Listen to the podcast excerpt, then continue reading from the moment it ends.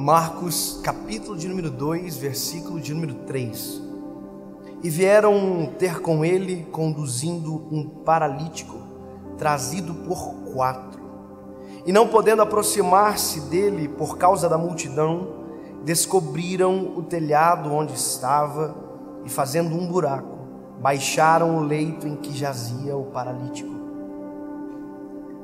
Esse texto, essa história, esse milagre, ele é contado repetidas vezes, porque é extraordinário. É um paralítico que foi curado e antes de ser curado, a Bíblia diz que Jesus perdoou os pecados dele. É interessante o que Jesus faz. Jesus diz para alguém que está deitado numa cama, dizendo: Olha, os teus pecados estão perdoados. E aí os fariseus estão dentro daquela casa apertada, cheia de gente, começam a razoar entre si, dizendo: Quem esse homem pensa que é para perdoar pecados? E aí Jesus, porque conhece o coração, a mente, diz: O que vocês acham que é maior? Curar ele dessa paralisia ou perdoar pecados? Bom, Jesus cura ele da paralisia também. A forma que Jesus faz é extraordinária. Jesus diz para ele: Olha, levanta e leva essa cama contigo. Jesus está dizendo: leva um souvenir para que toda vez que você olhar para essa cama, você lembre que fui eu que tirei você daí. Engraçado que Jesus não deixa nenhum resquício de cura dentro daquela casa. Por mais que o telhado ficou aberto e a gente não sabe quem fechou depois. Mas tem uma coisa que nesse texto me alegra em ver. É que é um paralítico andando até Jesus. Não entendi. Sim é um paralítico entrando numa casa pelo telhado. É um paralítico deitado numa cama que anda. Como assim, pastor? Sim. É um paralítico que, porque tem amigos, não fica parado. Porque tem amigos de verdade, continua andando, andando, andando. Quem tem amigos, mesmo paralisado, continua andando. Quem tem amigos de verdade, mesmo em cima de uma cama, consegue ir até onde Jesus está. Porque quem tem amigos tem pernas. Quem tem amigos tem movimento. Quem tem amigos tem possibilidades. Quem tem amigos não fica paralisado, porque os seus amigos o impulsionam para frente. Mas esse é um tipo de amigo. Porque a Bíblia também nos diz do coxo, lembra? Que era trazido à porta todos os dias. Você percebe a diferença? Um amigo facilita a tragédia, o outro, a vitória. Um amigo faz com que aquilo que é ruim perdure no tempo. Agora, esses quatro amigos não. Esses quatro amigos olham para o paralítico e dizem: Irmão, você pode até não andar, mas a gente tem perna. Você pode até não andar, mas a gente é em quatro. Cada um pega numa ponta da cama e você vai continuar em movimento. Você pode até não sair daí, mas a gente está de pé. Quem tem amigo não fica parado. Quem tem amigo não morre sozinho. Quem tem amigo não fica abandonado no deserto. Porque mesmo quando não pode andar, permanece caminhando. E a prova disso são os quatro amigos. Jesus está na cidade. Tem uma multidão naquela casa. E a Bíblia vai dizer que Jesus realmente era cercado por multidões. E quando você vê o começo desse texto, a Bíblia vai dizer que tinha gente saindo pelas portas, não tinha como entrar, ainda mais alguém em cima de uma cama. Mas quem tem amigos, não há obstáculo que impeça de ser ajudado, porque quem verdadeiramente quer ajudar, ajuda. Quem é amigo verdadeiro, Preste muita atenção nisso. Quem é amigo verdadeiro, quando você cair, não vai chorar a pitanga sua.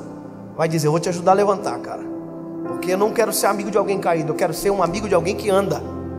Quem é amigo de verdade, quando você tropeçar, não vai ficar, oh, coitadinho dele olha só que pecado, né? Caiu, olha, machucadinho, deixa ele ali quietinho, né? Né? Vamos para a próxima. Quem é amigo de verdade quando você tropeça, corre até onde você está e diz: Você está conseguindo se mexer? Não, está doendo. Mas se eu pegar você no colo,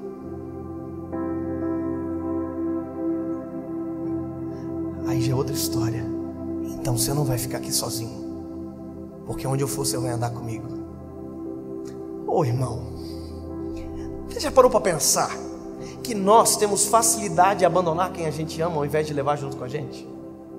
Você já parou para perceber que a gente não gosta de dificuldade? A gente gosta de facilitação? Vou contar uma coisa que vocês vão até achar engraçado. Eu tenho um neném, sete meses. Eu conto quase sempre dele, porque é minha vida. E ele é muito lindo. Para viajar com meu filho, irmão, é uma treta gigantesca. O meu filho tem uma mala dele e ele tem sete meses. Eu tenho o Lucas para gravar vídeo, ele tem Lucas para a vida dele. Eu tenho para uma série, ele tem para um dia muitos looks. E a mãe dele troca os looks dele. Ele precisa de fraldas ainda. Nós já estamos tentando ensiná-lo com sete meses. Porque papai não aguenta mais, é muito caro. E ele, ele é bom no que faz. Seria muito mais fácil viajar e deixá-lo em casa. Com a minha esposa. Muito mais fácil. Para mim seria muito mais fácil. Ele não anda. Mas sabe, o que me faz abrir mão do meu conforto e levar ele comigo para tudo quanto é lugar. O que faz eu entrar no avião com uma mochila nas costas, uma mala no braço, uma carry-on na perna aqui segurando. Amor. Ele não anda, mas caminha no meu colo. Ele não anda, mas conhece um monte de estados pelo Brasil. Porque ele tem alguém que ama ele de verdade aquele amigo que está na cama, na verdade, ele é amado pelos quatro. E ele é tão amado que, mesmo paralítico, ele consegue caminhar em Cafarnaum. Mesmo paralítico, ele consegue ir no culto. Você acredita nisso? Que porque ele tem quatro amigos, o culto ele vai? Porque está rolando um culto. E Jesus é o pastor de toda a galera. Jesus está curando, batizando. E aí esses quatro amigos dizem: Olha, capaz que a gente vai deixar ele aqui. Vamos levar ele junto? Vamos. Presta atenção. A Bíblia diz que eles chegam e a cama não tem como entrar. Aí os quatro amigos dizem: e esse telhado aí? Quem é amigo não vê obstáculo, vê saída. Quem quer ajudar, ajuda. E esse telhado aí, dá para nós mexer ou não? Pergunta para o dono da casa. Nós podemos mexer no telhado? Tá bom, pode. Mas é um buraco para uma cama, hein? Porque ele não fica longe da cama, ele precisa da cama. Não dá para colocar só ele? Não, tem que ir a cama. Tá. Não dá para facilitar, não. Ele só fica na cama. E eu, a gente tem que cuidar dele aqui. A gente tem que respeitar o que ele está vivendo. Se eu tirar ele da cama, eu vou machucar ele. Quem é amigo respeita a fase do outro. E mesmo assim não abandona. Então tá bom, abre o telhado aí, entra, sabe? Eles colocam a cama lá embaixo. E Jesus está ali, Jesus quer, então perdoa o pecado, tá, beleza. Jesus cura ele. Aí os quatro amigos estão aqui, ó.